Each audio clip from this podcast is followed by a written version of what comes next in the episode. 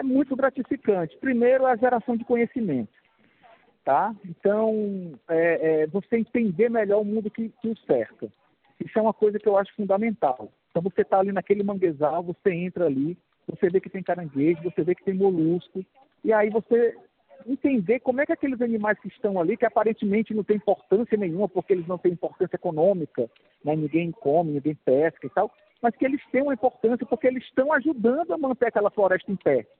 E aquela floresta em pé, ela ajuda a manter um ecossistema equilibrado, onde o peixe que é comercializado vai entrar para se reproduzir, vai tirar carbono da atmosfera, amenizando a mudança climática. Então, esse é um aspecto. Né? É o aspecto de gerar conhecimento e de entender como é que aquele ecossistema funciona e como é que nós nos relacionamos com isso. O segundo aspecto é a formação de pessoas. São os alunos, os alunos de graduação, os alunos de mestrado, os alunos de doutorado que estão desenvolvendo isso.